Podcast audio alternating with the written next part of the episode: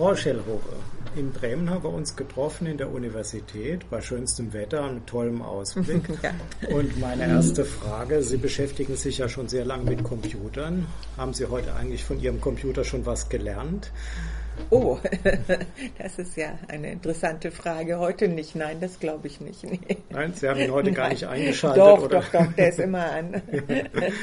Aber es sind so die Routine-Sachen, die man damit macht, ne? Ja, Meistens. ja gut, man ja. erlebt ja häufigerweise mit den Maschinchen Überraschungen. Das stimmt, ja. Äh, Heinz von Förster hat ja so schön mal gesagt, das sind nicht triviale, triviale Maschinen. Maschinen genau. Äh, also Maschinen mit einem beträchtlichen Fass ohne Boden, wenn man es mal so ein bisschen trivial wieder sagen möchte die uns doch immer wieder Überraschungen ja, bereiten. Ja. Also ich staune immer, wir laufen ja in letzter Zeit mit den Geräten jetzt auch mobil durch die Gegend, mhm. äh, was immer alles gehen soll und dann nicht geht ja. oder äh, doch ein bisschen anders geht.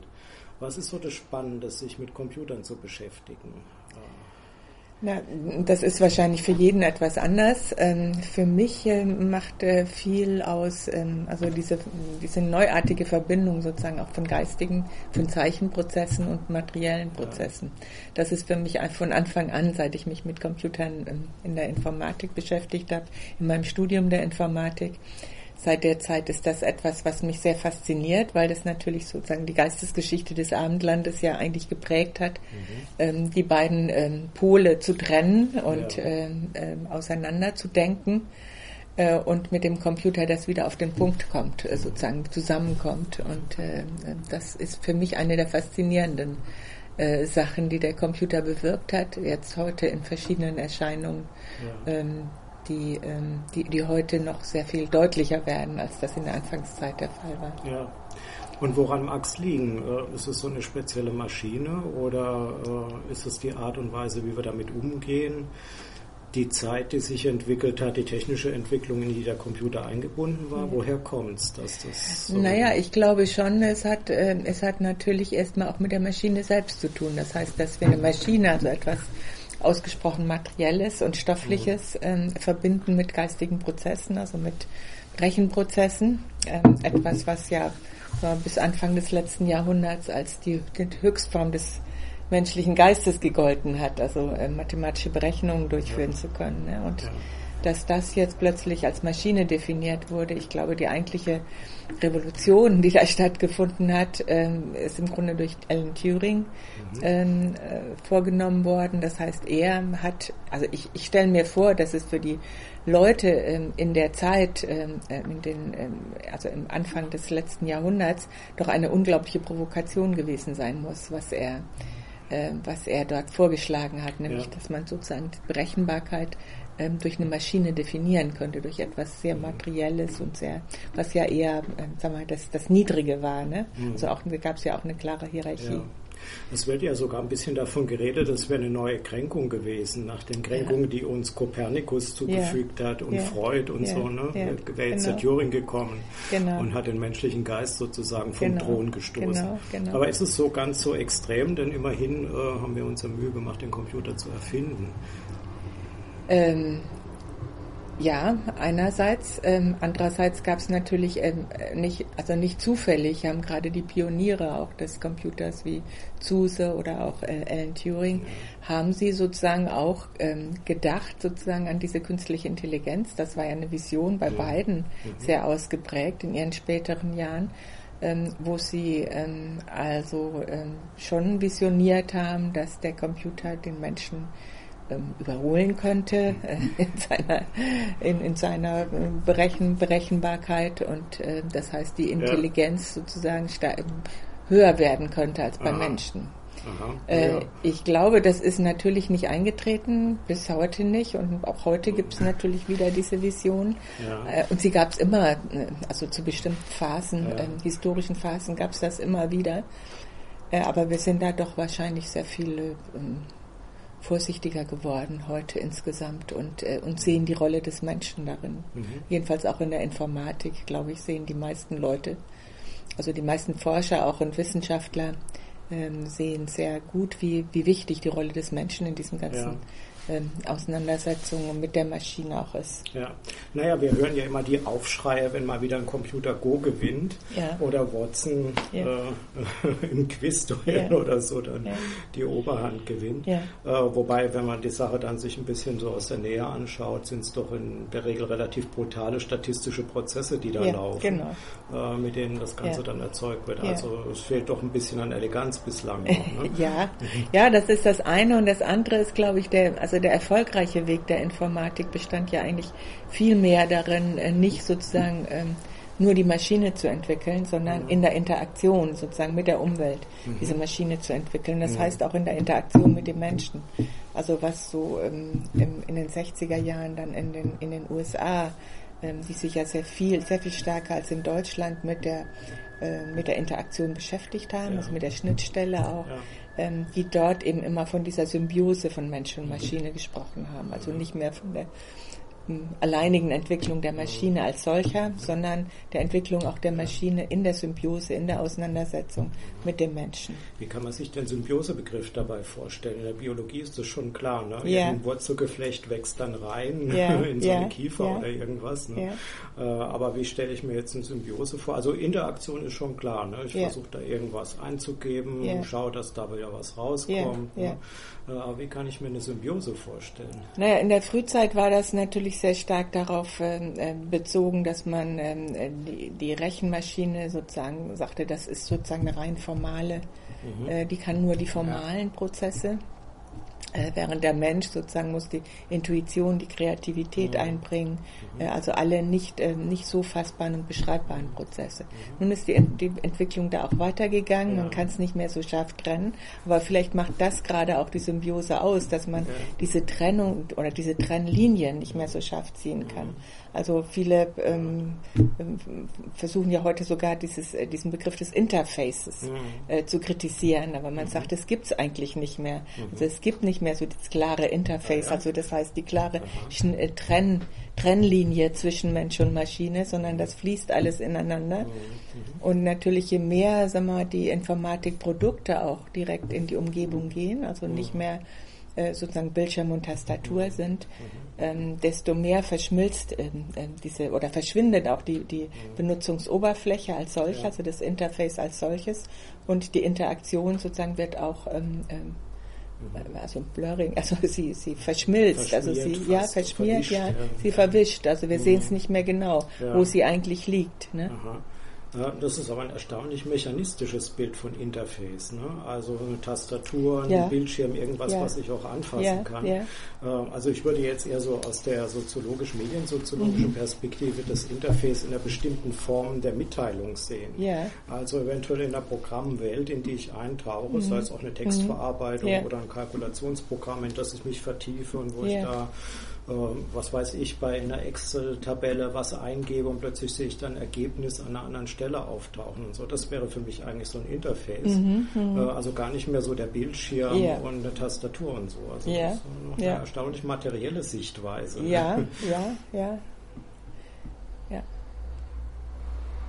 Also die Fragestellung wäre, ähm, wo kommen wir sozusagen hin oder wie, wie taucht immer wieder dieses Medium aus der Maschine, das war ja auch mal ein Titel von einem ja. Ihrer Bücher, mhm. wie taucht das immer wieder für uns auf? Also warum kann das überhaupt auch ein Medium sein, der Computer? Ne? Mhm. Das hängt ja wahrscheinlich nicht nur jetzt an der Tastatur oder an einem Bildschirm. Nein, das, äh, das hängt sicher ähm, auch damit zusammen, dass wir sozusagen diese, dieses, also diese Vorstellung haben, dass wir ähm, äh, also es, es gibt ein, einen ähm, äh, schönes Buch aus den, das war auch an den 80er, 90er Jahren des letzten Jahrhunderts, ähm, äh, das heißt äh, Through the Interface. Ne? Das heißt also, dass wir sozusagen durch das Interface ja. hindurchgreifen. Und das ist ja unsere Erfahrung mit allen, all, mit jeder Art von, von Schnittstelle, von Interface, die eben über, über die äh, textuelle Beschreibung ähm, hinausgeht. Also das heißt, wo wir sozusagen den Eindruck haben sollen, das beginnt ja mit der Schreibtischoberfläche, wo wir den Eindruck haben sollen, ähm, direkt äh, mit den Dingen umzugehen, also durchzugreifen ja. praktisch. Also mit nicht mehr, ja, nicht mehr. Und das ist für mich so eine Vorstellung vom Medialen. Mhm. Ähm, natürlich kommt dann gerade in den 90er Jahren das Internet dazu, was sozusagen diese Vernetzung die das nochmal enorm, ähm, aber es brauchte die Bedingung sozusagen, dass wir mit diesen Geräten ja. äh, umgehen können, so als wenn wir uns im Anwendungsbereich selbst be begegnen, äh, mhm. bewegen. Mhm. Das ist eigentlich ein hübscher Versprecher, finde ich. Denn, begegnen. Denn wir begegnen ja. uns ja, ja eigentlich auch im Anwendungsprogramm. Also wenn wir an die ganzen Social-Media-Oberflächen denken, mhm. äh, die ganzen Kommunikationsprogramme, die wir heute haben, die teilweise ja auch äh, inzwischen schon so verzahnt sind. Also der Browser schiebt ja immer irgendwelche Dinge durch oder irgendwelche Textverarbeitungen sind auch mit Browserfunktionen yeah. inzwischen ja schon angereichert, yeah. sodass ich da immer durchgreifen kann yeah. auf andere oder die sind präsent in meinen Dokumenten. Also eigentlich ist das Ding äh, in gewisser Weise, hat sich sozusagen dieses Interface völlig entgrenzt. Ja, ne? genau. Also wenn man mal diesen sozialen Kommunikationsbereich auch mit dazu ja, nimmt. Ja, genau. Mhm, ja, also genau. von daher ähm, ja. wird vielleicht auch diese mediale Dimension tatsächlich gegeben genau. als eine kommunikative genau, Dimension. Genau, also ganz faszinierend, äh, wo sich das, äh, der Computer als Medium eigentlich hin entwickelt mhm. hat. Denn ähm, der Witz an der ganzen Geschichte ist, das kann man natürlich in der Mediengeschichte immer ein bisschen zurückverfolgen, ist, dass der Computer ja auch nicht als Kommunikationsmedium eingeführt wurde. Ne? Mhm. Wie Sie ja vorhin gerade gesagt haben, die Idee war, Berechnungen zu ja. machen. Ja. Turing versucht, die Enigma zu knacken. Mhm und andere Codes ne, der ja. Nazis damals. Ja. Ähm, ich weiß gar nicht, was bei Zuse so die, die Ausgangsidee war. Na, ich, er war ja Ingenieur, er war Bauingenieur ja. und er wollte, wie er sagt, die routinehaften ähm, Rechnen, Rechenarbeiten des Ingenieurs. Davon wollte er ihn befreien. Ja. Also praktisch so eine Art genau. äh, automatischer Rechenschieber. Genau, ja, so, ja, ne? genau. Er wollte okay. da einfach also eine Rationalisierung von ja. sozusagen Routinetätigkeiten, Routinerechnen, Rechenarbeiten und äh, ja, also so eine Art Rechenknecht, ja, ne, wie man genau, so schön. Äh, genau, ja, das war seine Motivation. Das kommt in ja. seiner Autobiografie eigentlich sehr schön zum Ausdruck, dass ja. das so seine Motivation war. Und natürlich hat er dann später ähm, schon ähm, ganz andere Ideen auch nochmal mhm. entwickelt. Mhm. Er hat ja auch diese ähm, künstliche Intelligenz dann visioniert. Ah, mhm. Ähm, er hat dann auch ähm, gerade nachdem er Turing auch entdeckt hatte, das war ja erst nach, mhm. nach seiner Erfindung, ähm, danach hatte er äh, auch ähm, diese, äh, also dieses, diese Vorstellung, dass dort etwas in dieser Verbindung zwischen Zeichen und äh, Materie passiert, ja. also indem er zum Beispiel sein äh, also als er es zum Patent angemeldet hat, seine Maschine, da hat er gesagt, das ist fleischgewordene Mathematik, mhm. finde ich mhm. ein unglaublich ausdrucksvolles, Schöne, schönes ja, Bild, ein ja. ganz schönes, ja. ganz schönes Bild, mhm. weil das äh, das so auf den Punkt bringt, ne, mhm. was dort eigentlich passiert ist. Mhm. mhm. Und bei Turing ja dann diese Idee, man könnte eine universelle Maschine bauen. Ne? Also der Computer ja eigentlich gar nicht mehr so als Rechenknecht, sondern als das, was alles bearbeiten kann, genau. was eingabefähig ist und dann eben auch wieder ausgabefähig. Genau ja. Äh, eigentlich auch eine kolossale Erweiterung der Idee. Mhm. Mm, und wie gesagt, jetzt sind wir heute schon ein ganzes Stück weitergekommen in der Geschichte. Wir mhm. haben die Computer in unsere Alltagswelt integriert, mhm. Äh, sind da vielleicht auch schon bei dem nächsten Schritt, sie langsam verschwinden zu lassen ja. und die Alltagswelt selber zu computerisieren. Ja. Äh, da scheint sich ja einiges in der Richtung zu tun. Ähm, die Frage ist, wie erfassen wir jetzt eigentlich diesen, diese Bewegung, diese, diese Entwicklung, die da vonstatten geht? Sind wir da in der Lage, darauf zu reagieren? Naja, wir tun es ja einfach. wir tun es, wir integrieren das ja. in unseren Alltag und äh, äh, unsere Arbeitswelt. Ähm, und äh, man kann sich natürlich viele Fragen stellen, wie wir mhm. das jetzt, also philosophische Fragen sozusagen, ja. was dort eigentlich mit uns passiert, aber auch ähm, wie sich unser Alltag eben dadurch verändert. Das ist mir auch immer ziemlich wichtig. Also das heißt zu sagen, gerade wenn es dann ähm, um diesen Bereich des Lernens auch geht, mhm. ähm, nicht einfach so als äh, diesen Durchgangs äh, also den Computer als Durchgangsstadium, also so als Medium ja. äh, in, im alten Sinne auch zu begreifen, ja. sondern zu sagen, was, wie verändert das eigentlich jetzt uns und ähm, unsere Umwelt und unsere Tätigkeiten in der Welt, ne? mhm. unser So-Sein. Ja, naja, Medien sind ja nie neutral. Ne? Nee, also sind sie nie. Ist, äh, also ich, ich gehöre ja. jetzt nicht zu denjenigen, die ähm, diese Rede von den Medienkanälen für sehr sinnvoll mhm. halten. Ja, also dass ja. da einfach nur irgendwas durchgeschoben wird. Das rauscht vielleicht mal noch ein bisschen so Shannon and Weaver, ne? die Idee genau. mit Information, mhm. der Informationsübertragung, halte ich doch äh, zumindest im sozialen Bereich, also was wir damit machen, für ein bisschen mhm. kurz gegriffen. Mhm. Ja, es ist nur im, im Bildungskontext, ähm, ist das sehr oft die Vorstellung. Ja. Also das heißt, dort gibt es so sehr oft die Vorstellung, man könnte jetzt einfach sozusagen die, ähm, man würde die Inhalte und die, die Dinge und den Unterricht so beibehalten. Mhm. Ähm, man würde die Medien aber jetzt einfach nutzen, um das mhm. vielleicht effektiver ja. zu machen und individualisierter. Mhm. Aber sozusagen die Veränderung, die das auch ja mit den Sachen selber, mit dem Unterricht selber vor sich nimmt, äh, also vorgeht.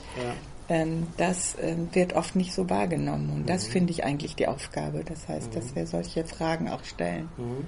Naja, aber sieht es ja relativ häufig. Da werden in Schulen irgendwelche Tafeln angeschafft, äh, die virtuell zu bedienen sind und so. Und ja. die werden dann einmal benutzt ja, und genau, dann genau. hängen sie da. Ja, genau. Und dann wird auch wieder die Kreidetafel ja. benutzt, ne, weil man irgendwie vielleicht nicht genug reflektiert hat, wofür man es eigentlich denn wirklich brauchen könnte. Ne?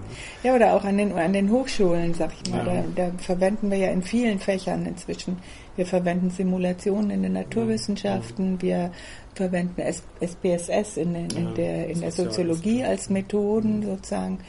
Aber es wird wenig ähm, darüber äh, reflektiert, was mhm. es eigentlich bedeutet, wie es unsere Wissenschaft verändert. Mhm. Ähm, das, ähm, also sowohl zum Positiven als auch zum Negativen. Also das heißt, ähm, die Herausforderungen, die das bietet, müssten meines Erachtens etwas tiefer auch in der gerade in der akademischen mhm. Welt auch mhm ja. betrachtet werden. Ja, ähm, da sehen wir in der Soziologie Ähnliches. Jetzt mhm. gibt es ja die Diskussion Digital Sociology. Ja. Ähm, die geht aber eher so ein bisschen in die Richtung der Methoden. Ne? Mhm. Also, dass man sagt, okay, jetzt können wir vielleicht Big Data untersuchen ja. ja, und wunderbar statistisch auswerten. Dann kriegen wir andere Zugänge und dann mit der visuellen Soziologie dann auch noch schön darstellen, irgendwelchen mhm. Was ja ganz unbestreitbar eine Idee ja, ist. Ne? Ja, also und ähm, mhm. wo man auch natürlich durch die großen Datenmengen wahrscheinlich mhm. Riesenaggregate mhm. hat, die man da mhm. untersuchen ja. kann. Äh, aber es fehlt natürlich ein bisschen an der Qualität. Ne? Ja. Also das heißt, sich die Frage zu stellen, welche Art und Weise kommen wir sozusagen da drin vor. Und was für mich ja auch immer wieder interessant ist, Sie haben es ja auch schon kurz angesprochen, wie verändern wir uns dann dadurch. Ne? Also das ist ja so ein, ein, Prozess, der in beide Richtungen genau, geht. Ja, ne? genau. Mhm. Also ich würde ja immer sagen, ähm, also meine soziologische Perspektive geht ja in die Richtung, dass wir mit bestimmten Erwartungen an die Medien herangehen, mhm. die soziotechnisch sind, also mhm. also eine soziale und eine technische Komponente ja. haben und miteinander verknüpft sind. Äh, und dass wir natürlich darüber, dass wir bestimmte Erwartungen entwickeln, dann auch die Medien modifizieren. Ne? Also indem wir sagen, ja, das ja. geht eigentlich damit gar nicht. Ich ja. würde gerne und warum eigentlich ja. nicht und kann man etwas anderes damit machen. Ne? Genau. Ne? Und dann wird daran rumgebastelt. Genau. So da gibt es ja auch viele Beispiele dafür, ne? dass äh, dass äh, die also ein relativ zitiertes, banales ist ja die berühmte SMS, ne, die ja, ursprünglich genau. ja mal für was ganz anderes ja, genau. vorgesehen genau. war, irgendwelche Mailboxen zu steuern. Mhm. Und die Leute haben dann daraus eigentlich ein kurzes Kommunikationsmedium für alle Zwecke gemacht. Also da kann man das eigentlich sehr schön sehen. Sie plädieren ja jetzt auch ein bisschen dafür, ähm, um die technischen Qualitäten da lebendig zu machen oder mhm. zu denen vorzudringen, mhm. um überhaupt so ein Verständnis dafür mhm. zu entwickeln was wir mit dem Computer eigentlich mhm. vor uns haben mhm. und wie wir damit vielleicht dann auch umgehen ja. können, also auch im Kontext der Bildung. Ja. Was ist darunter zu verstehen? Also ich glaube schon, dass heute zur Allgemeinbildung eben ähm, zum Beispiel das Programmieren gehört. Ähm, das heißt ähm, nicht sozusagen, damit jeder ein Programmierer wird oder Programmiererin und damit wir dort mehr Nachwuchs, äh, nur, nur, nur deswegen, weil wir mehr Nachwuchs in der, in der Informatik dann kriegen, ja. sondern eben dafür, dass wir sozusagen ein Verständnis dessen haben, was die Medien äh, bei uns äh, mit uns tun äh, ja. und äh, dass sie dass sie auch mit den Dingen tun, was wie sich äh, Dinge verändern. Ähm, und dafür ist es notwendig, erstmal zu sehen, welche Art von Struktur sozusagen hinter Computerprogrammen überhaupt steht. Und äh, dafür ist mir dieses Programmieren sehr wichtig. Mhm. Und warum? Ähm, also das heißt, der Deutsch, nehmen wir mal den Deutschunterricht als Beispiel, Rechtschreibunterricht. Das heißt, ich mhm. glaube, äh, er verändert sich sozusagen, indem wir ja. äh, die Rechtschreibprogramme haben. Ja. Das heißt, wir können nicht mehr so tun, als gäbe es es gar nicht. Mhm ähm, sondern wir müssen ein gewisses Verständnis von dem schaffen, was dort eigentlich passiert, wenn ein Programm meine Rechtschreibung überprüft. Dann können wir souverän damit umgehen, dann können wir sagen, in dem Zusammenhang benutze ich das und im anderen Zusammenhang benutze ich nicht. Und da können auch Fehler passieren, sozusagen aus der Maschine. Also dieses Verständnis davon, ähm, äh, wie wir dann interagieren können mit diesen Maschinen, ähm, das ähm, lässt sich sozusagen dadurch, dass wir eine Vorstellung von Programmen haben, vom Programmieren haben, mhm. lässt sich das ähm, bilden. Mhm. Äh, und da das hinter allen Prozessen heute steht, äh, also in, in allen Gebieten sozusagen ja. solche Prozesse, also sei es auch die sozialen Netzwerke, mhm. wenn wir Freunde vorgeschlagen bekommen, die wir jetzt mit adaptieren sollen oder mit, in, mit in uns, wo kommen das eigentlich her? Was ja. passiert dort eigentlich? Also mhm. das sind ja interessante Prozesse. Mhm ähm, die es nützlich ist zu verstehen. Ja. ja. und wie würde man das praktisch integrieren jetzt in irgendeine Form von Bildung oder Unterricht? Sollen jetzt alle hergehen und mal anfangen mit Basisprogrammiersprachen und, oder vielleicht überhaupt schon auf der maschinensprachlichen Ebene sich ja. umtun? Na, wir machen, wir, wir, wir machen das ja, wir haben ja selbst so eine Programmierumgebung entwickelt und ja. entwickeln auch bestimmte Anwendungsszenarien. Wir gehen sozusagen immer von einer bestimmten ähm, Anwendungsfeld aus, mhm.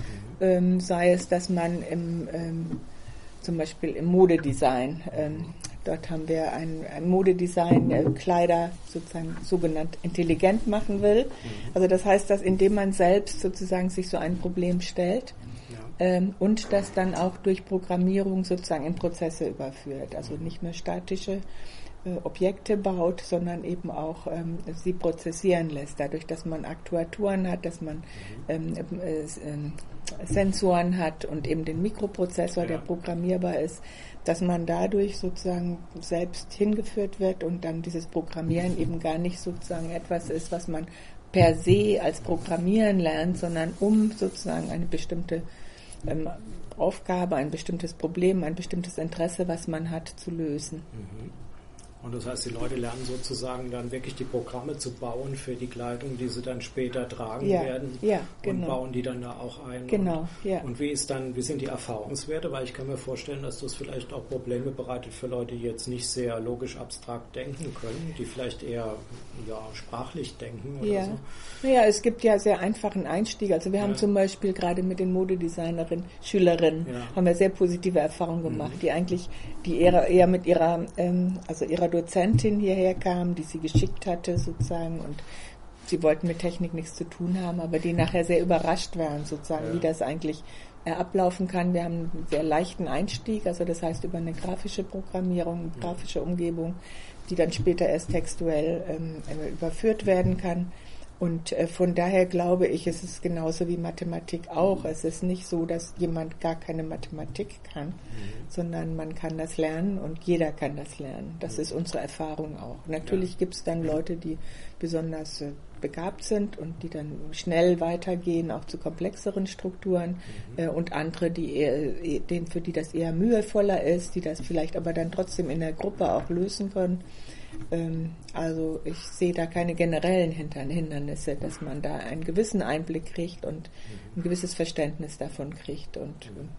dann wird es welche geben, die dann wirklich Informatik studieren und die anderen eben nicht. Also das ist, ist ja aber in allen Gebieten so. Ja. Aber jetzt mal so ganz allgemein gesprochen, inwiefern ähm, ist das eine Möglichkeit, den Computer zu berühren? Also es ist sehr schön. Ich meine, ich sehe natürlich, wie ein Programm funktioniert. Ja. Äh, ich habe vielleicht dann später auch Erfahrungen da drin, so einen Mikrocontroller zu programmieren mhm. und der macht dann schöne Sachen. Ähm, aber inwiefern bekomme ich jetzt eine, äh, bekomme ich einen Eindruck davon, wie der Computer als berührbares Objekt in meiner Alltagswelt funktioniert und agiert? Mhm. Mhm. Also das würde aus meiner Sicht ja immer dazugehören. Also das ja. heißt, wir, wenn wir zum Beispiel die Workshops äh, mit Schulen oder mit Kindern, die sonst zu uns kommen, in anderen Zusammenhängen machen, ähm, dann versuchen wir genau diese Anwendungsgebiete auch immer zu klären. Also das heißt, wir gehen dann mit ihnen mal zum Fahrkartenautomaten, wenn es um sowas geht. Oder ähm, das heißt, wir versuchen sozusagen die Alltagsbeispiele ja. einerseits, andererseits aber auch die ähm, Hightech sozusagen. Wir führen sie dann in Forschungsumgebungen hier, wo sie dann sehen sozusagen, wie sieht das dann ähm, jetzt vielleicht für die Zukunft aus oder wie äh, sieht das in, in, in, hochkomplexen Anwendungen dann aus, mhm. so dass sie diesen Zusammenhang auch immer herstellen können von den einfachen Dingen, die sie selber programmieren mhm. können, äh, bis hin äh, eben zu den ähm, zu den Alltagsanwendungen oder ja. eben auch zu den zu den neuesten Forschungsvorhaben, mhm. die da in dem Bereich existieren. Also dass im Prinzip so eine ganze Kette vielleicht sehen von genau. Entwicklungen, die ja, ineinander greifen sind, ja. So, ja. ja, da möglichst ja, genau. ein bisschen so Hintergründe auch genau, zusammensetzen genau, zu können. Ja, genau. Ja, mhm.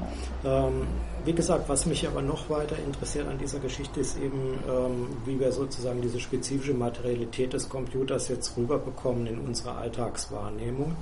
Und von da aus zu der nächsten Frage, die wir am Anfang ja angesprochen hatten, was es mit uns selbst macht und wie es uns dann selbst mhm. verändert, vielleicht auch in unserer Materialität. Mhm. Äh, sehr wichtig scheinen für Sie ja in dem Zusammenhang Zeichenprozesse zu sein. Ja. Ähm, da fällt ja das Stichwort der Semiotisierung. Mhm. Äh, was ist darunter zu verstehen? Also, naja, die Dinge, die in den Computer gehen, äh, ja. sozusagen dort etwas bewirken können, das sind, das sind Prozesse, die erstmal ähm, als Zeichen gefasst werden müssen. Mhm.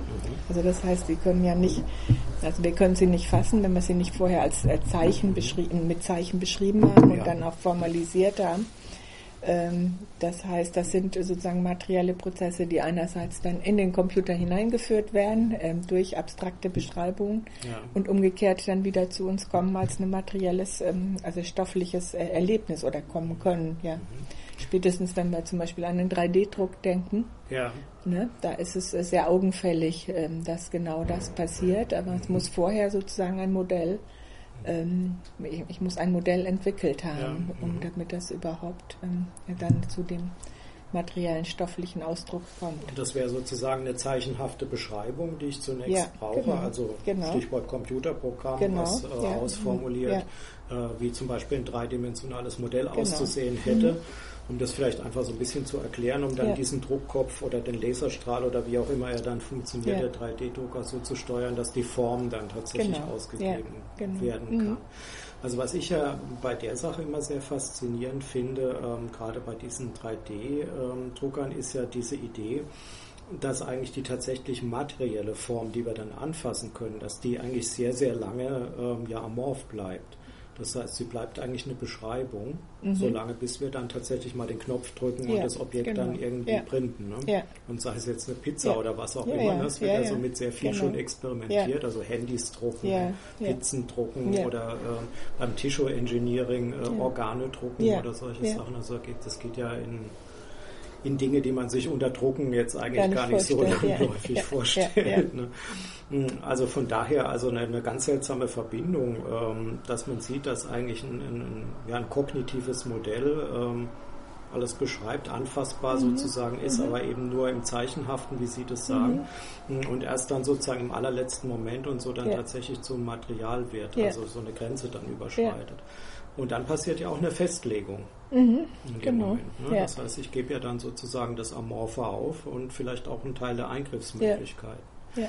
Ähm, ist es nicht bei den Computern, mit denen ich so, so gewöhnlich umgehe im Alltäglichen, nicht aber so, dass eigentlich diese, dieses Amorphe weiter bestehen bleibt? Also, dass ich eigentlich sozusagen diesen, diesen Schritt ins aktuell festgelegte, ins Materielle gar nicht mache. Ja, ich meine, der 3D-Drucker genau, ist natürlich ja. so eine ganz seltsame Schnittstelle, ja, ne? weil ja. irgendwo wollen wir da ja was äh, haptisch festgelegtes dann mal haben. Ne? Das wollen wir in der Regel, wenn wir jetzt hier unsere Mails rumschieben und, und unsere Computerspiele machen, so wollen wir das ja ne? eigentlich mhm. nicht. Ne? Da bleiben wir ja da Bleib auf der. Zeichenebene, ja, ja. genau. Mhm. Also die Frage für mich ist immer sozusagen, wie lerne ich umzugehen oder, oder was ist Materialität in dem Zusammenhang? Mhm, ja. äh, vielleicht dazu so ein bisschen auch als Hintergrund, was, warum das eigentlich auch so interessant ist in den letzten Jahren hat es ja in den äh, Geistes- und Sozialwissenschaften diesen sogenannten Material Turn mhm. gegeben, mhm. dass man gesagt hat, ja, wir können die, die materiellen Objekte nicht völlig rauslassen. Also mhm. Also wir können gerade eben nicht nur vom Geistigen ja. reden, von sozialen Normen, von irgendwelchen Ideen und so, sondern wir müssen uns eigentlich mal anschauen, da gab es dann auch Latour oder ja, so, genau. damit seine mhm. Ideen, was macht denn eigentlich so ein Schlüssel oder eine ja. Türklinke, ne? was stecken mhm. da für Ideen ja. drin. Die Frage ist jetzt, äh, wie so ein Computer eben als so ein Objekt zu erfassen ist, weil mhm. die Gegenstände, die da beschrieben werden, sind ja in der Regel tatsächlich anfassbar, also mhm. sind physisch konkret mhm. oder mhm. haben eine Konkretisierung. Ne? Und wenn wir eben nicht dieser Platteninterface-Idee von der Tastatur, auf der wir rumhacken oder so unbedingt folgen wollen, sondern sagen, der Computer macht uns was Amorphes und dass wir sozusagen mhm. Zeichen hin und her mhm. schieben mhm. oder Zeichenprozesse machen, ist natürlich für mich immer die Frage, wie fasst man Materialität dann überhaupt noch mhm. auf? Mhm. Mhm. Was, wie gesagt, ja was mit dem Materialitätsbegriff ja, macht ja, und auch mit ja. uns, die wir ja irgendwie scheinbar auch materiell sind ne, und in einer materiellen Welt leben. Ne? Also die Frage ist, wie können wir das, äh, wie können wir das erfassen? Äh, und äh, reicht es dann eventuell tatsächlich, äh, das über so eine, äh, so eine Zeichenhaftigkeit zu beschreiben? Mhm. Naja, ich, ich glaube schon, dass in der Zukunft ähm, oder auch schon in der Gegenwart doch viele Prozesse tatsächlich auch ähm, ähm, sagen wir, in, in, Materie, also in, in dem stofflichen ablaufen. Ne? Ja. Also das heißt, ähm, also wir nennen das in der Informatik dieses Ubiquitous Computing mhm. oder äh, die Embedded Systems. Ja. Also das heißt, dass wir äh, zunehmend auch äh, weggehen von dieser äh, Tastatur, und, also die ja eher sozusagen zum, zum Bewegen von Zeichen da sind. Ja, ne? Also ja. die Tastatur und den Bildschirm. Das sind ja traditionell die Medien, die sozusagen, oder Medien sind wahrscheinlich traditionell immer so gewesen, dass sie sozusagen zur, zur zum Transport oder zum Speichern von Zeichen letztendlich bestimmt waren. Ähm, dass da ähm, der Computer auch was Neues bringt, indem, indem man nämlich immer stärker sozusagen in die Materie reingeht und wir äh, sie als eine Lebendigkeit der Materie wahrnehmen. Also ich fand das immer interessant, auch gerade wenn Sie auf, auf Latour kommen. Das heißt, dass dort das, was Latour sagt, die haben sozusagen ihre eigene Handlungsmacht ja. ähm, äh, diese, diese, diese Dinge, dass das im Computer natürlich ähm, äh, par excellence da ist. Mhm. Das heißt, dort, äh, dort wird eben sozusagen prozessiert. Ne? Mhm. Dort ähm, äh, wird direkt, äh, also ist es nochmal ja, ist es nochmal ein ganzes Schritt weiter als das, was Latour auch beschreibt, mhm. indem sie nämlich die Dinge tatsächlich auch prozessieren. Mhm. Ja, ja, ich meine, da kommen wir ja an die, den interessanten Punkt an der KI, da sind wir ja schon so ein bisschen entlang geschrammt, mhm. äh, dass wir auf dem Computer ja virtuelle Gesprächspartner entwerfen können, yeah. die für uns dann ja eine Oberfläche, eine quasi anthropomorphe Oberfläche yeah. darstellen. Ne? Yeah. Auch hier wieder ein Interface, was uns dann ja sehr nahe kommt. Ne? Also man hat es ja bei den ganz frühen Sachen mit Eliza, ne? das genau. Programm von genau. Weizenbaum, der dann darüber ja erschrocken ist, äh, dass selbst seine Mitarbeiter gesagt haben, sie würden dann gern mit diesem eine Gesprächstherapie genau. simulierenden Programm genau. noch gerne reden, obwohl sie ja wussten, dass es eigentlich eine relativ einfache einer mhm. einfachen Routine mhm. folgt und, mhm. und, jetzt in keiner Weise irgendwie Verständnis ja. entwickeln kann. Ja. Ja. Also dass, so, dass wir sogar so weit gehen, dass wir jetzt also ähm, ja hier quasi quasi eine menschliche Schnittstelle vorstellen oder eine kommunikative Schnittstelle vorstellen. Das würde ja, ja ich glaube immer, also ich, ich glaube schon, dass es immer mit einem gewissen Bewusstsein der Maschine ähm, verbunden ist. Ja. Also, ich, also, diese Vorstellung, dass wir sozusagen das mit Menschen verwechseln und so, das wird sicher in Extremfällen auch mal sein. Aber also ich fand es immer interessant, ähm, es gibt zum Beispiel Ergebnisse, dass ähm, autistische Kinder ähm, sehr viel mehr Kontakt mit Maschinen aufnehmen, mit Robots, die mit ihnen kommunizieren, als mit Menschen. Ja. Und dahinter steckt doch auch äh, die Vorstellung, dass sie, ähm, ähm, also auf welcher Bewusstseinsstufe auch immer, aber dass sie irgendwo auch wissen, das sind eben nicht Menschen, sondern mhm. das sind, äh, sind äh, ähm, Wesen vielleicht auch, Wesen, die aber mit uns nicht verletzen, wie Menschen das tun, die, ja. die formal agieren, die ähm, äh, also diese Ungerechtigkeit oder diese Verletz Verletzung, die Menschen mir, für mich bedeuten oder die Angst vor Verletzung gar nicht haben. Ja, die also vielleicht auch schematischer agieren ja, und deshalb einfacher ja, zu genau, begreifen genau, in dem genau, Zusammenhang. Ja, genau, ja. ja, das würde ich ähnlich also, sehen. Also ich meine, wir kennen ja auch das Problem des Uncanny Valley, mhm. äh, also den Effekt, dass wenn irgendwelche Avatare zu Menschen ähnlich werden, dass wir dann scheinbar irgendwie so eine, so eine Distanz, Distanz, oder so aufbauen genau, und dann genau. bricht diese Anthropomorphisierung genau, in sich das, zusammen. Genau, Aber bis dahin sind wir scheinbar relativ weit bereit. Also da gibt es ja von Reeves und Ness äh, diese ganzen Experimente ja. mit relativ einfachen Gesichtern am Bildschirm da auch emotional zu agieren. Ja, hm, Und das Interessante scheint mir auch ähm, jetzt wieder aus meiner soziologischen mhm. Perspektive gesprochen zu sein, dass wir bereit sind, hier mit als ob Charakteren zu agieren. Ne? Also schon ganz bewusst, wie Sie ja auch sagen. Ich weiß, dass der, der NPC oder der Bot, dass der ein Bot ist. Ähm, und als solchen behandle ich ihn dann aber trotzdem als ja, Mitspieler. Ne? Genau, ja. Das heißt, ähm, ich äh, ordne ja. ihm bestimmte Erwartungen zu, was ich von ihm ja, eben erwarten kann in einem Spiel und was eben nicht. Ne? Was an irgendeiner Stelle eben dumm ist. Ne? Mhm. Äh, aber das ist okay ne? und deshalb muss ich trotzdem mit ihm interagieren. Genau, ne? Also das scheint äh, vielleicht eben gerade eine ganz interessante Geschichte genau. zu sein. Ich würde das auch unter diesem Begriff der Virtualisierung fassen, genau. ähm, dass also hier sozusagen eine Entität äh, entgrenzt wird vom rein technischen, ja. aber auch noch nicht auf der menschlichen Seite ja, angekommen genau, ist, sondern genau. so ein genau. Zwischending. Das sind einfach neue Erfahrungen, die ja, wir da machen, glaube ich, eine neue Ebene und äh, ähm, die wir ja, die wir erst vielleicht noch nicht ganz begreifen, was dort eigentlich passiert. Ja. Ich weiß, ich weiß noch, wie wir, wie wir im, im, in, den 80er Jahren immer diskutiert haben um den Begriff der Kommunikation, also mhm. Mensch-Maschine-Kommunikation. Ja. Darf man das überhaupt sagen? ähm, ja. Und das ist für heute, also die Interaktion oder, oder die ja noch weitergeht, äh, die ja, ähm, sagen wir mal, in der Zeit, ähm, in den 80er Jahren, letztes Jahr noch sehr stark, also der Brockhaus definierte das noch sehr klar als eine Sache, die nur zwischen Menschen abläuft. Ähm, und dort sind, ähm, ist natürlich unsere Erfahrungswelt jetzt ähm, ganz neu ähm, aufgestellt, äh, indem wir all diese Begriffe, die wir eigentlich bis, bis dato nur aus der menschlichen, aus dem menschlichen Umgang kannten, jetzt auf eine Maschine übertragen ja. und, und dort neu erleben. Und ja. Vielleicht liegt da ja auch einfach ein Missverständnis zugrunde, was wir uns zum Beispiel unter Kommunikation vorstellen. Also ja. bei, uns in der Soziologie gibt es ja diese Auseinandersetzung. Ja. Habermas ja. hat ja die, die Kommunikation eher verständnisorientiert und, und Luhmann würde sagen, okay, das, das ist Sonderfall. Also genau. ja, kommt natürlich vor, aber es gibt jede Menge Missverständnisse und Leute auch bewusst täuschen. Genau, genau. Äh, trotzdem wird kommuniziert oder wo ich einfach irgendwie das, das Kratzen von jemand am Kopf als eine Wortmeldung auffasse und dann in eine Kommunikation einsteige was völlig ja. unintendiert ja. ist. Ne? Ähm, insofern, das ist mal die eine Geschichte. Also man darf, glaube ich, nicht zu hohe Erwartungen an Kommunikation mhm. haben ne? das, oder an die mhm. Voraussetzungen von Kommunikation. Die Diskussion ist natürlich verständlich. Mhm.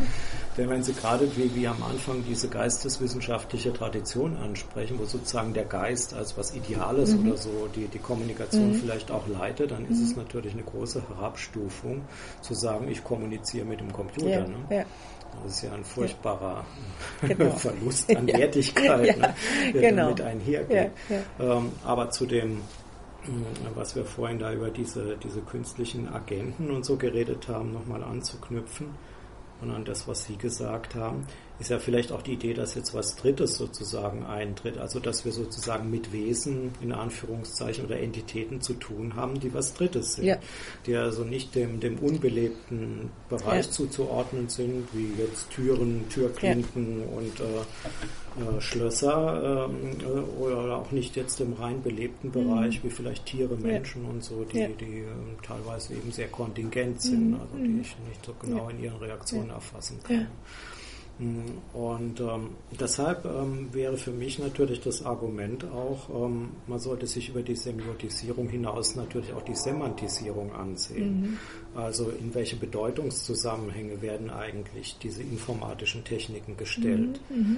Die Zeichenprozesse sind natürlich eines. Ja. Ähm, ich weiß aber noch nicht, ähm, also ob ich jetzt in der Lage wäre, also ich meine, wir hatten ja früher auch Informatikunterricht und solche mhm. Sachen und haben dann so hübsche Zählprogramme. Das war natürlich das noch in den 80er wir Jahren. Hatten das wo, schon, ja. ja, da war so ein bisschen dann mal der Apple II mhm. kam so ja. langsam und den hatten die Schüler natürlich zu Hause und haben dann in der Regel tollere Sachen gemacht mhm. wie der Informatiklehrer mit dem Ergebnis, dass der Informatikraum ab da abgeschlossen war und der Schlüssel verschwunden, weil sich der Lehrer keine ja, Blöße geben ja, wollte. Ja, Aber ähm, okay, also man hat halt da mit Basic oder irgendwas da seine Codezeilen rumgeschoben und ähm, man hat ein gewisses Verständnis von Code mhm. bekommen. Äh, aber vielleicht jetzt kein großes Verständnis davon, was der Computer mit uns machen kann. Also ich habe das immer so als eine Entkopplung ja. erlebt. Ja. Also schon interessant, ja. okay, ich tauche dann ein in diese semiotische Welt und da muss ich natürlich sehen, wie ich die Zeichen schubse, damit da die Schleife funktioniert genau. und so. Ne? Genau. Aber ähm, das ist ja das, warum der Informatikunterricht ja. auch sehr in die Kritik geraten mhm. ist, glaube ja. ich, und auch nicht sehr beliebt war, auch bei den Schülern. Ja. Jedenfalls nur bei einem bestimmten Teil der Schüler beliebt war und mhm. viele dann wieder rausgegangen sind und mhm. gerade Frauen auch äh, äh, in den Unterricht geflüchtet sind aus dem Informatikunterricht. Und ich glaube, das hängt damit zusammen, dass es sozusagen mhm. nichts erklärte über die Welt äh, äh, per se, sondern dass man das als eine rein so wie die Mathematik im System in sich mhm. verstanden hat und auch ähm, so nahegebracht bekommen hat, ja, ja. Ähm, statt sozusagen das, wie Sie sagen, in der Semantik einzuordnen, ja. in unseren Zugang zur Welt und im Verständnis der Welt. Ja, denn ich finde, wir sehen ja einfach, wie die, diese Bewegungen, die jetzt passieren mit den ganzen Techniken, wie die eigentlich semantisch ja, wirken. Ne? Ja. Denn wenn wir uns darüber unterhalten, welcher Kommunikationsbegriff eigentlich tragfähig ist oder welcher Materialbegriff mhm. oder ja, vielleicht auch Begriff des Berührens oder Begreifens dann tatsächlich mhm. noch tragfähig ist, äh, dann merken wir, dass ja die Fassungen, in denen wir die Welt beschreiben, nicht mehr so bleiben können, wie ja. sie mal waren. Ne? Ja. Das heißt also, hier finden ja Prozesse statt, die erheblich äh, ausstrahlen, also über die, mhm. die Computerentwicklung mhm. hinaus. Ja. Ne? Ähm, ich meine, wir sehen ja auch eine ganz interessante Bewegung, also wenn man sich das soziologisch mal äh, ansieht, die Implementierung der informatischen Techniken in der Gesellschaft, eine ganz erstaunliche Bewegung ähm, hin vom Spezialistentum zu einer Allgemeinbetroffenheit. Mhm. Also am Anfang ist das eine Sache, wo man immer sehr gut sagen konnte, ja, das ist irgendwie was jetzt für mhm. Informatiker. Ja, ja, ne? Also ja. das sind diese Rechenknechte da irgendwie, die da genau. mit den mhm. Mainframes äh, rummachen. Und da muss man in die informatische Abteilung der Firma, wenn man da was ausrechnet. Also genau. irgendwann bekommt man ein Ergebnis und der Rest ist irgendwie so ein bisschen Alchemie, aber so ähnlich wie die Leute, die halt so eine petrochemische Anlage mhm. bedienen, da weiß man mhm. ja auch nicht, was da mhm. läuft. Und irgendwann kommt Benzin raus. Genau. Äh, und dann, heute sieht es ja eigentlich so aus, dass wir uns zu Computern und dem, was sie machen, verhalten müssen, selbst wenn wir überhaupt gar nichts ja. mit Computern zu tun ja. haben wollen. Ne? Das heißt, es betrifft eigentlich unseren Alltag in der Tiefe und unser Weltverständnis, was vorher eigentlich gar nicht denkbar gewesen ist. Ne? Also hat sich eigentlich aus diesem Expertenbereich völlig herausentwickelt. Und ich halte es für eine sehr, sehr spannende Fragestellung, in welcher Art und Weise eigentlich Bildung darauf mhm. reagieren kann mhm. oder muss. Ja. Ne? ja. ja. Und da glaube ich eben, ähm, man muss sozusagen das, was wir bisher unter Medienbildung verstanden haben, äh, was sich ja eher auf die klassischen Medien richtete ja. oder dann auch in der Fortsetzung, also als als der Computer da wahrgenommen wurde, dann ja. einfach nur als die schlichte Fortsetzung der mhm. bisherigen Medien, also so der die Vernetzung noch ausweitet oder ja. die äh, oder die ähm, ja, also das heißt also eine einfach eine quantitative Steigerung, Steigerung ne? Ja, und ähm, und dass man sozusagen nicht, also für mich ist da jetzt gerade immer wichtig, äh, dass man das eben mit der informatischen Bildung jetzt verbindet und das zusammenbringt. Ähm, das wäre für mich sozusagen ein wichtiges Anliegen äh, in dieser Bildungsdebatte. Äh, mhm. das heißt, dass wir dort äh, eben das mit einem Verständnis dessen, was in den mhm. Prozessen dann abläuft, in den automatisierten Prozessen verbindet mhm. und diese beiden Seiten zusammenbringt, weil, mhm. weil es eben direkt, ähm, also die Wirkung direkt auf die Inhalte ist. Also das heißt nicht mehr einfach die Vermittlungsfunktion mhm. oder die Speicherfunktion, ähm, mhm. was die klassischen Medien äh, noch sehr stark ja. geprägt hat, sondern jetzt eben diese Daten immer verarbeitet werden. Ne? Also das ist ja das Ziel, weshalb wir Computer einsetzen, dass dort ein Verarbeitungsprozess stattfindet. Mhm. Ähm, selbst wenn wir eine Suchmaschine benutzen, ähm, ja. wollen wir ja nicht, dass sozusagen irgendwo am anderen Ende ein Mensch gesessen hat, der uns dieses Ranking so vor, äh, vorsucht, sondern ähm, es soll ja reagieren auf unser individuelles Verhalten mhm. und ähm, unsere individuellen Anliegen, die wir da auch haben ja, ja. Ähm, und darauf, darauf und das verarbeiten. Ne? Ja, da haben wir ja schon hohe Erwartungen inzwischen. Ne? Als genau. am Anfang rauskam, dass bei Siri äh, da und dort noch Leute sitzen, die dann irgendwelche Witzchen oder sowas raussuchen und zurückgeben, da war die Enttäuschung groß. Ne?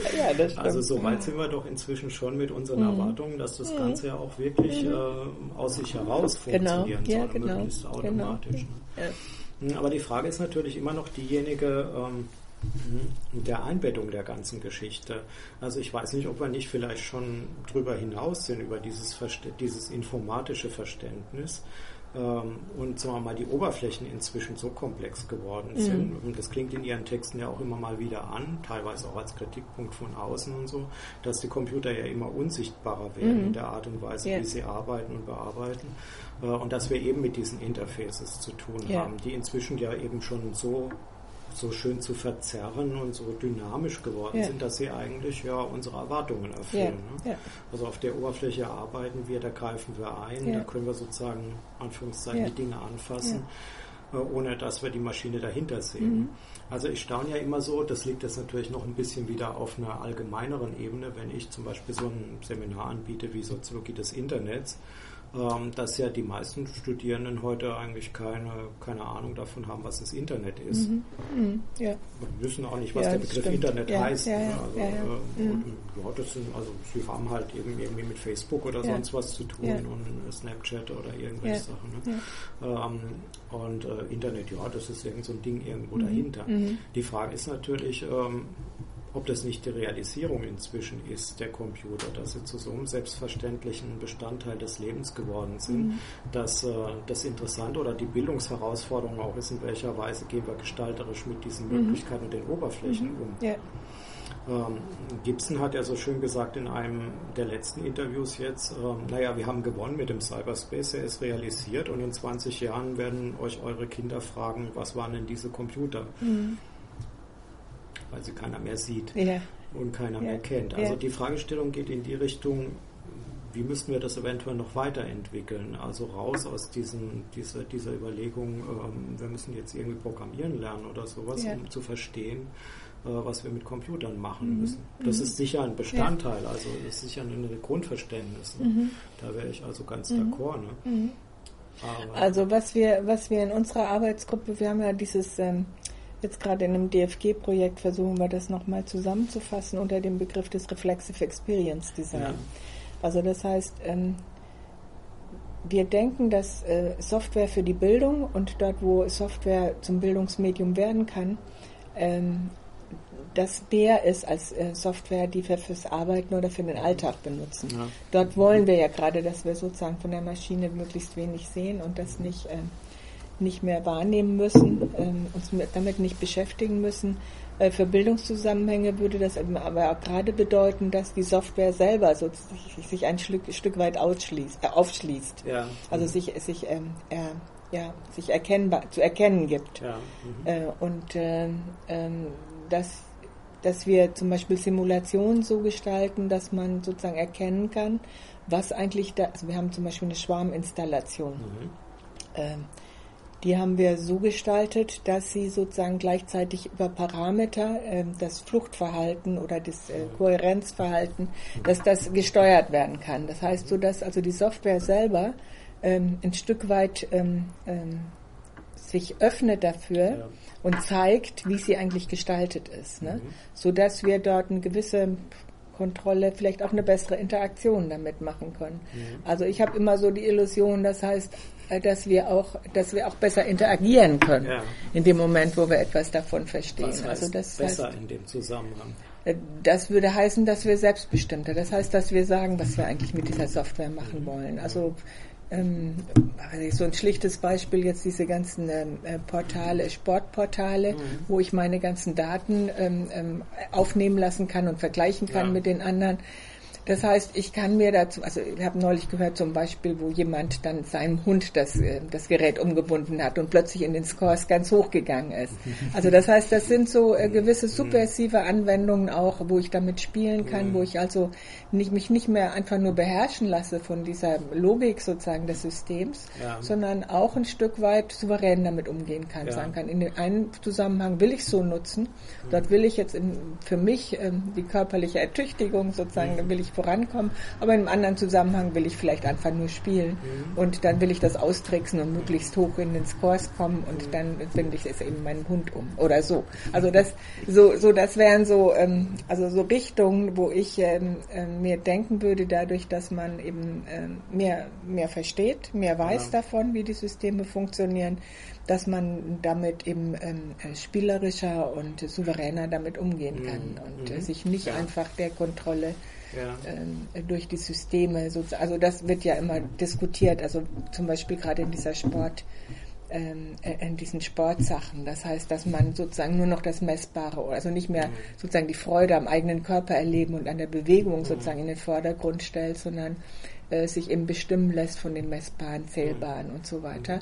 Und da eine gewisse Souveränität zu kriegen, zu sagen, in einem Zusammenhang will ich das, vielleicht im anderen will ich das aber nicht. Mhm. Und dann diese Systeme auch sehr flexibel nutzen zu können, das mhm. wäre es zum Beispiel so eine, eine Idee, die ich hätte, mhm. sozusagen, wie wir äh, Medienbildung betreiben sollten, mhm. dass sowas möglich wird. Vielleicht, um das noch ein bisschen plastischer zu machen für die Hörer und Hörerinnen, ähm, da geht es um dieses Quantified Self. Genau, ne? das Quantified also, Self und die ganzen Gadgets, die man sich genau. um den Arm binden kann ja. oder an den, ans Bein binden kann. Genau, also sowas wie Fitbit, ne? das ist ja. Armband, genau, äh, mit genau. dem dann eben die genau. Schritte gezählt ja, werden, der genau. Puls festgehalten. Ja. Und das wird eben oft direkt dann in die sozialen Netzwerke übertragen sozusagen und wird als eine also ich habe das neulich mal so spielerisch ausprobiert und so, dann bekam ich dann plötzlich nach zwei Tagen die Meldung, ich hätte lange nichts getan, sozusagen. Müsste doch jetzt mal wieder aktiv werden. Also das heißt, ähm, äh, dass man da sozusagen eine gewisse Distanz auch bewahrt und, ja. Ähm, und souverän das nach seinen Bedürfnissen auch einsetzt. Ja. Ähm, das geht ja inzwischen sogar noch ein bisschen weiter. Ne? Es gibt ja diese App Reporter äh, für das iPhone. Äh, die fragt sich zum Beispiel mehrfach am Tag, ähm, hast du dich heute schon mit Leuten getroffen? Mhm. Hast du jemand geholfen? Mhm. Ja, ja. Wie fühlst du dich eigentlich? Und dann muss man diese Fragen über den Tag beantworten. Und abends zeigt einem dann die App, also ich bin irgendwie nicht so mit dir einverstanden. Du bist ein bisschen depressiv in letzter Zeit. Geh doch mal raus und triff dich wieder mit Leuten. Also das geht jetzt auf der psychologischen mhm. Ebene mhm. weiter. Mhm. Es gibt ja auch diesen, diesen einen Amerikaner, ich muss das dann vielleicht mal raussuchen für die Shownotes, äh, der eigentlich sein ganzes Leben äh, in Statistiken inzwischen ja. aufbereitet. Ja, ja, Lebt er in New York, also wo er wann hingeht, welche Pizza isst und dann Statistiken über seinen Pizzakonsum und wen er dabei getroffen hat genau. und was er anschließend noch gekauft hat und so weiter. Also eigentlich äh, äh Quantified Life, ne? also gar kein genau. Quantified mhm. Self. Da kann man sich natürlich die Frage stellen, ist das nicht vielleicht eher, ähm, also ganz ketzerisch jetzt mal gesagt, mhm. eher eine moralische Fragestellung oder ein moralisches Problem, indem ich sage, okay, ich möchte mich diesem Effizienz, äh, dieser Effizienzperspektive nicht unterwerfen.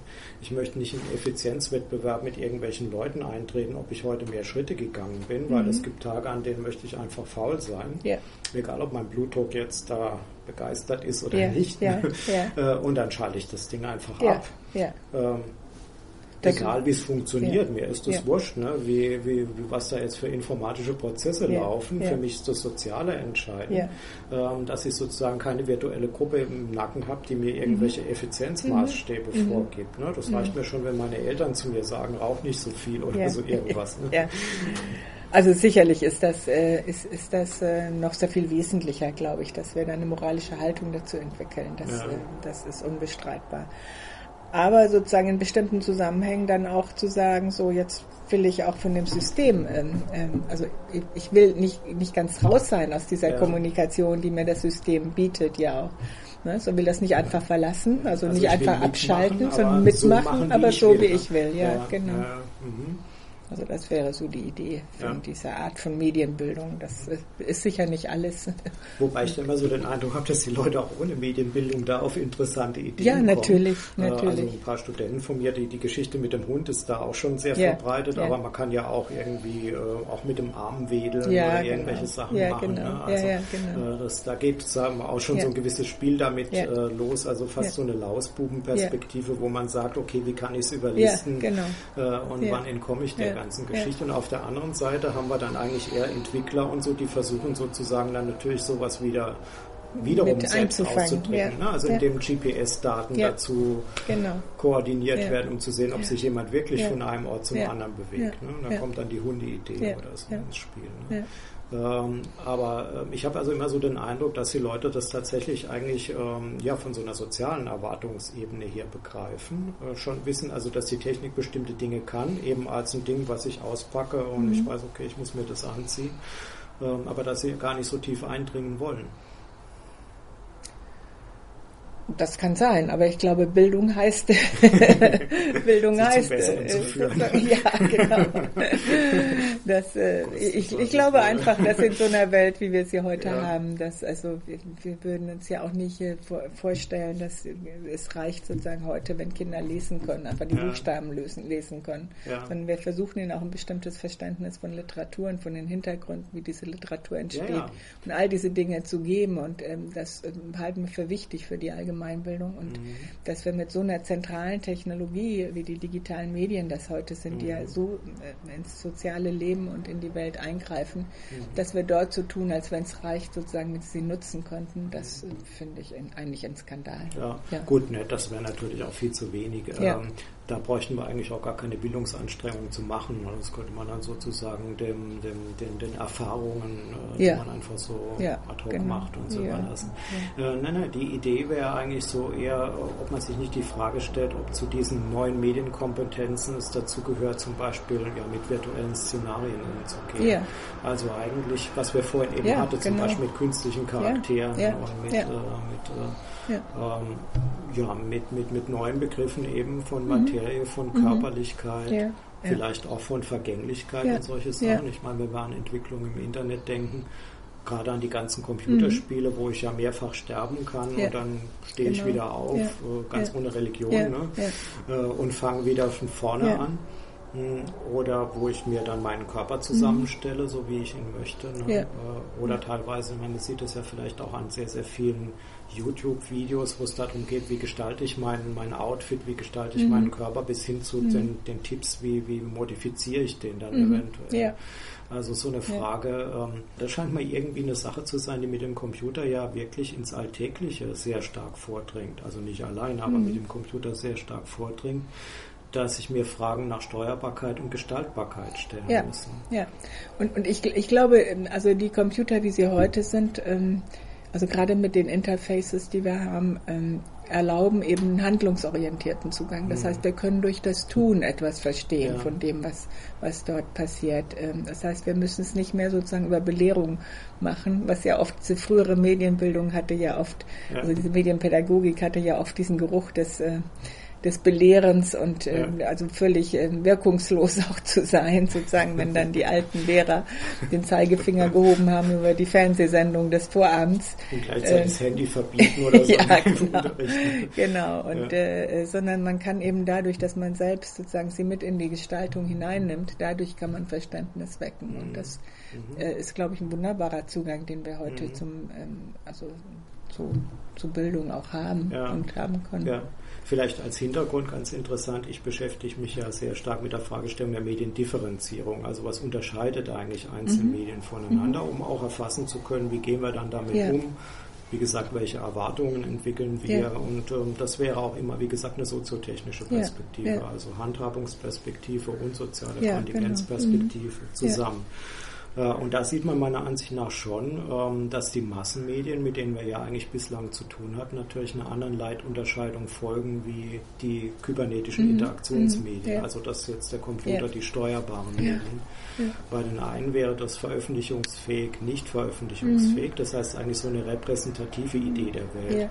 Also was ist für alle interessant und dann wird es öffentlich gemacht und was ist eher uninteressant und das ist dann auch das Private, genau. eventuell sogar das Schutzwürdige. Ja, ja. da habe ich Ihren Aufsatz gelesen, weil Haben fand ich interessant. Ja, ja. ja, Also das ist so ein bisschen die Argumentation mhm. und auf der anderen Seite eben die Interaktionsmedien. Und hier käme jetzt diese Überlegung hinzu, was ist die Leitunterscheidung? Da würde ich eben sagen, das ist Gestaltbarkeit versus mhm. Nicht-Gestaltbarkeit. Also kann ich mit den Dingen, wie sie sind, was machen? Muss mhm. ich die so nehmen, wie sie sind, ja. oder kann ich sie verändern ja. und dann auch steuern?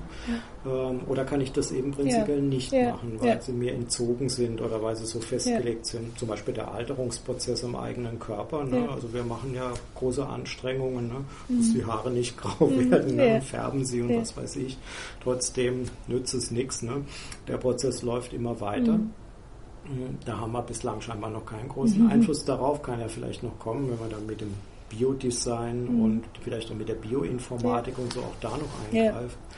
Und dann eben Dinge wie, wenn ich äh, ähm, jetzt mit anderen zusammen eine soziale Welt erzeuge, mhm. in Social Media oder in, im Computerspiel. Mhm. Ähm, wo ich praktisch auch die ganzen Kommunikationsbedingungen ja beeinflussen mhm. könnte. Mhm. Also da scheint sich für mich eben einfach Essentielles ja. zu tun. Ja.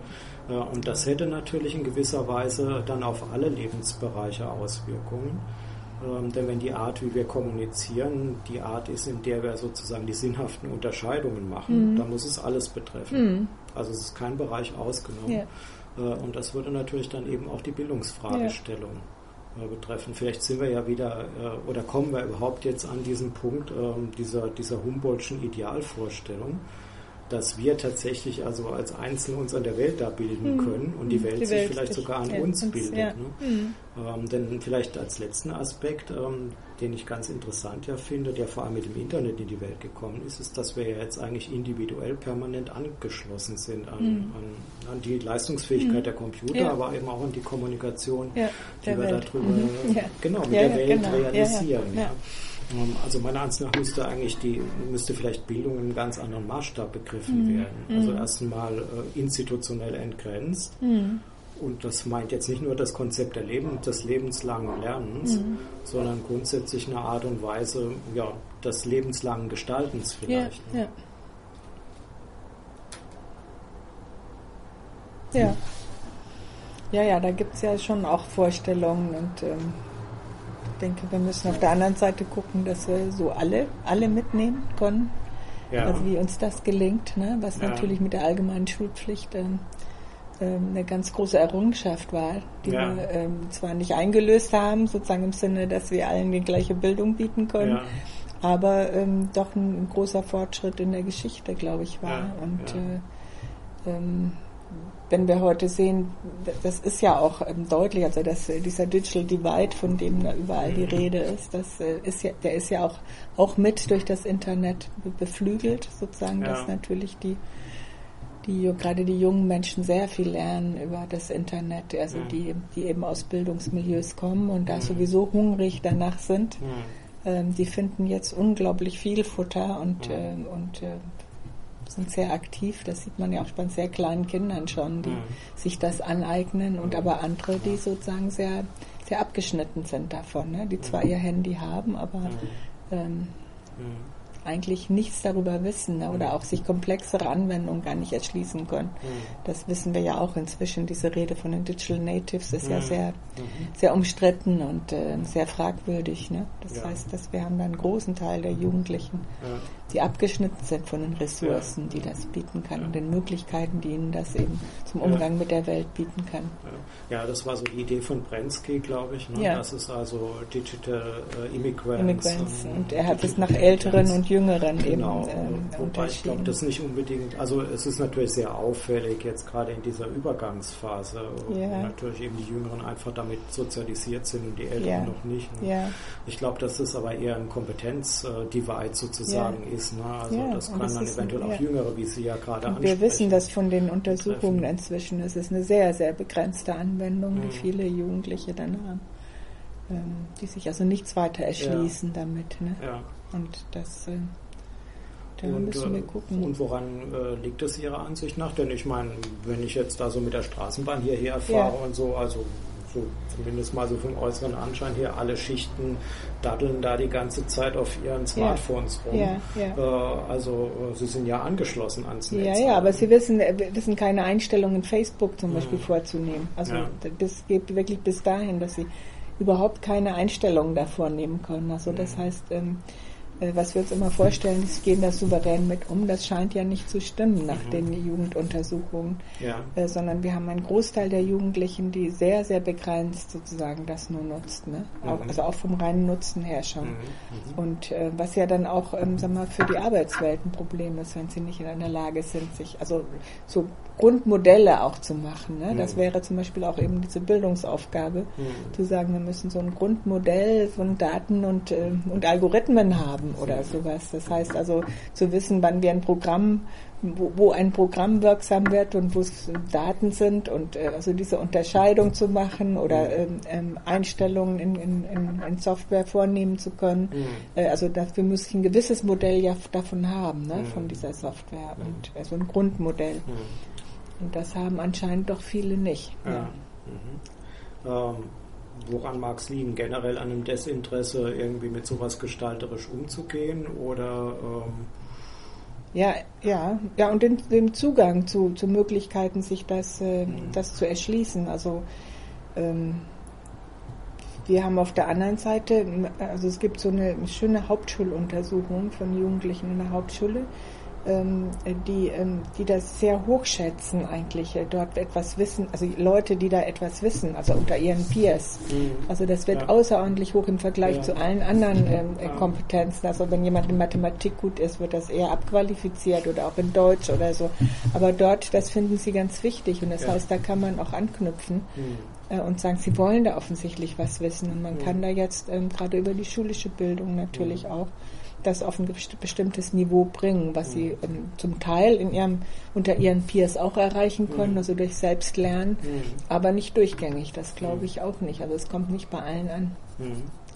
Mhm. Denn ich kann mich so daran erinnern, also bei uns noch in der Grundschule, wo jetzt also noch nicht differenziert war nach, nach, mhm. nach höherer Bildung ja. irgendwie ja. und so, äh, dass damals einfach auch irgendwie wichtig war, so technische Sachen zu können ja. oder zu wissen und damit ein bisschen anzugehen natürlich auch. Ja, genau. Ja, Und das sieht man doch eigentlich heute auch. Ja, und das könnte man jetzt nutzen, glaube ich auch. Ne? Also dass man da, dass da offensichtlich ein Interesse da ist und eine Neugier da ist, die nicht ähm, ja, die man befriedigen kann eigentlich. Ja, aber dann würde die Bildung ja doch auswandern irgendwie aus den Institutionen. Ne? Sie würde sich sozusagen irgendwie niederlassen und dafür bieten doch eigentlich die Computer und äh, die Möglichkeiten der Vernetzung eigentlich die besten Möglichkeiten. Ne? Weil wenn sich der Computer in unserem Alltag niedergelassen hat mhm. und da präsent ist, können sich doch da eigentlich auch die ganzen Bildungsinhalte tummeln. Ja, bei der Frage, ob, ob die Jugendlichen dazu spontan äh, Zugang dann haben und ja, ja, äh, spontan ich mein, zugreifen. Ne? Die dürfen dann natürlich wahrscheinlich nicht mehr so aussehen wie das, was Sie ja beschrieben ja. haben, also der klassische Frontalunterricht. Und jetzt gehen wir alle in den Informatikraum und heute lernen wir mal noch drei Zeilen Code. Ne? Ähm, das ist, glaube ich, nee, vorbei. Das, ne? Äh, also ich meine, auch, auch für die anderen ist es, glaube ich. Also für einige wird es eine Unterforderung wahrscheinlich einfach sein. Und für diejenigen, die keinen Zugang haben, wird es ein Abschreckungseffekt ja, sein, ja, ja, generell überhaupt sich mit auseinanderzusetzen. Also von daher, ähm, also diese Berührbarkeit der Bildung ja. ist ja eigentlich äh, von allen Ecken gegeben. Also ich erlebe das ja immer so dabei, wenn es um irgendwelche Dinge geht, die plötzlich interessant werden. Also mhm. was weiß ich, da gibt es ein Bundesligaspiel mhm. und jetzt muss da plötzlich irgendwie muss man da Mannschaften zusammenstellen und ja. als Trainer agieren. Ja. Dann werden die Leute plötzlich hyperaktiv ne? Und, und, und lernen da in irgendwelchen Foren rumzugoogeln und sonst was, um sich da alles noch zusammenzubasteln. Äh, wären, wenn Sie denen jetzt im Unterricht sagen würden, heute, heute kriegen wir mal erklärt jetzt, wie das Computerspiel von ja. der Bundesliga ja. funktioniert, dann schlafen die ja. ein. Ne?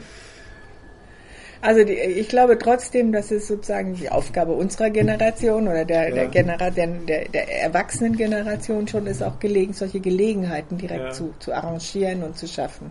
Von daher glaube ich nicht, dass sich dieses ähm, also eine gewisse institutionelle Bildung einfach überflüssig ja. macht, sondern ähm, man muss solche Gelegenheiten finden. Vielleicht sind das andere, als wir heute ja. haben. Also ähm, ich glaube zum Beispiel, ähm, dass wir sehr viel stärker diese ganzen Maker-Zentren zum ja. Beispiel nutzen sollten, äh, gerade um, um Jugendliche äh, die eben nicht aus dem Bildungsmilieu kommen, ähm, dort zu interessieren und ihnen Gelegenheiten zu schaffen. Mhm. Ähm, das heißt, dass man solche Zentren neben der Schule oder in mhm. Verbindung auch mit der Schule schafft, mhm. Ähm, um sie zu erreichen. Ähm, mhm. Das heißt, wo sie etwas herstellen können, wo sie auch die Möglichkeiten sehen, sozusagen mhm. mit dem Computer mehr zu machen als mhm. Spiele zu spielen oder, oder ja, sich nur Videos anzugucken. Ja, ja. Na gut, aber ich meine, das wäre ja bereits eine Entgrenzung der Organisation. Ja, ja, ja, ne? Das heißt, da geht es ich ja glaube, sozusagen ja, aus in das ja, Feld. Ja, ich ne? glaube durchaus, dass das, auch, dass ne? das auch ähm, mit dazugehört. Nur, mhm. glaube ich, müssen wir auch aufpassen, was wir alle Jugendlichen erreichen möglichst. das wäre mir wichtig. Naja gut, also ich meine, man kann natürlich versuchen, das in der Tendenz so zu machen, dass man alle erreicht und vielleicht erreicht mhm. man es auch dadurch, indem man das sozusagen einfach dann in den sozialen Medien implementiert, ne? als, eine, äh, als eine Hilfefunktion oder eine ja. Ähm, ja. eine Kompetenzfunktion, die, ja. an der auch jeder teilhaben kann. Ne? Mhm. Also ich finde ja immer wieder äh, oder immer noch sehr faszinierend das ist Wiki-Prinzip, mhm. Äh, dass Leute einfach auch an den Inhalten mhm. ständig mitarbeiten, teilweise auch mit blödsinnigen Ideen, ne? Die dann wieder von anderen korrigiert werden oder gemeinsam weiterentwickelt, ja. sodass ich also eigentlich eine Idee davon habe, dass äh, Wissen kein, kein feststehender Kanon ist, mhm. sondern eigentlich so ein, ja, ein dynamischer Korpus, mhm. ne? also so ein Körper, der ständig mhm. sich verändert. Ja. Ne?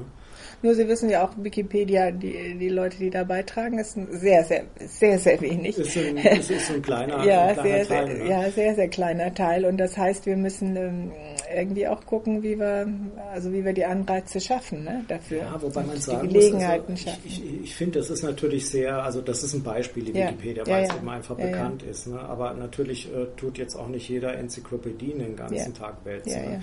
Äh, also auch im, früher hat sich jetzt auch nicht jeder die Brockhaus-Gesamtausgabe mhm. Da reingestellt mhm. und sei es noch so ein schönes mhm. Konversationslexikon. Mhm. Äh, ich glaube, dass halt, ähm, also die Wikisierung findet ja in sehr vielen Bereichen statt. Also ich sehe das ja immer wieder in solchen Hobby Hobby-Communities, ja. die dann eigene ja. Wikis aufziehen. Ja. Äh, das muss jetzt, äh, die Wikipedia ist ein Flaggschiff, ne? aber äh, das muss mhm. jetzt nicht auf die beschränkt mhm. sein. Mhm. Ich finde es auch ein bisschen schade, dass die, die deutsche Wikipedia hier eher so diesen, diesen äh, Weg der, der Administrierung gegangen mhm. ist und also dieses dynamische Prinzip jetzt so ein bisschen mhm. rausgenommen hat. Das hat natürlich Vor- und Nachteile. Ja, hat gute Gründe, ja, ja. Hat gute Gründe, wobei man sieht, die englischsprachige Wikipedia hat es ja scheinbar nicht ne? nötig. Ne?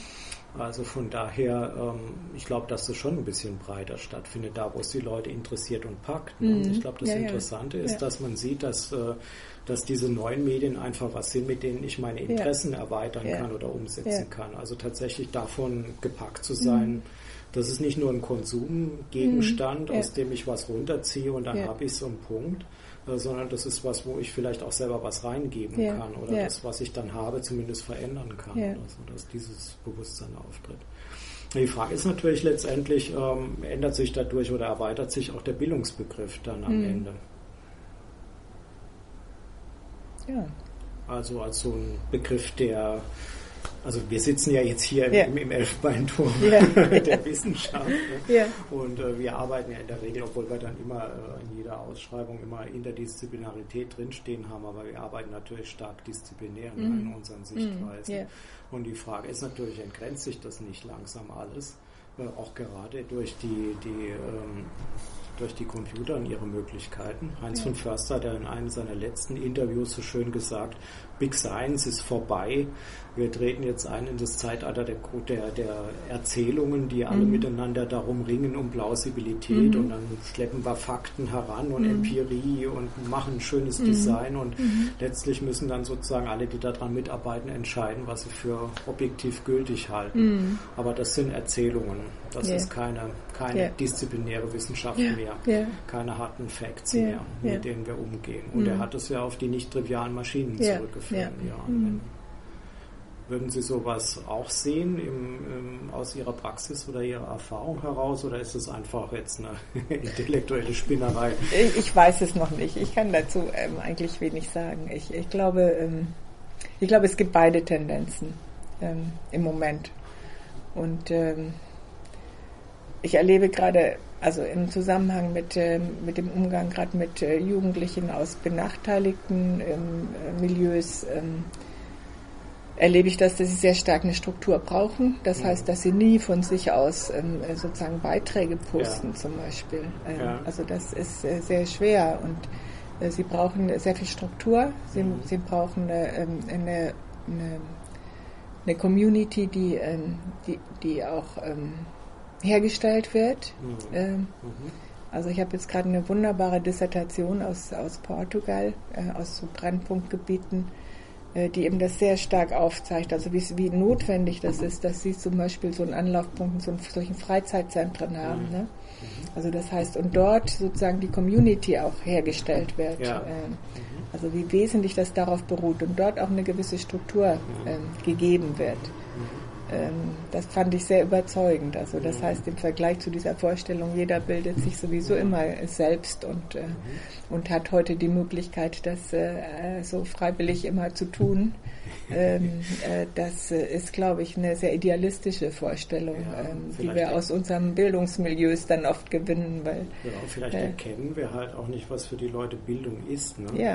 Äh, das, äh, ja. das heißt, mit unserem idealistischen Begriff von Bildung oder was wir halt für die entsprechenden Bildungsskills halten, erkennen wir vielleicht eigentlich gar nicht, wo sich Leute tatsächlich ja. bilden, ja. Äh, weil wir es gar nicht auf dem Schirm haben, dass das Bildung sein könnte. Ja, naja, ja. Ich, ja. Ist vielleicht die ist vielleicht auch eine Frage, die man dann müsste man auch müsste man sich ja auch selbstkritisch stellen, ja, ja. Ähm, also wahrscheinlich, ja. ähm, ich sehe da eher eine Spreizung. Also ich glaube, dass wir da zu mehr äh, parallelen Angeboten oder vielleicht auch miteinander verknüpften Angeboten mm. kommen müssen. Yeah, yeah. Äh, also von der institutionellen Seite mit, mit diesen klaren genau. Vorgaben, mm. milieuspezifisch vielleicht sogar yeah. noch ausgeprägt, äh, bis hin zu der Frage, wie, wie, wie, wie entwickle ich einfach eine, eine, elegante Idee von virtuellem Zusammensein und so und entwickle das sozusagen fast projektförmig dann mit mm. anderen, weil es mich einfach interessiert. Und wie tausche ich da, wie tausche ich mich aus?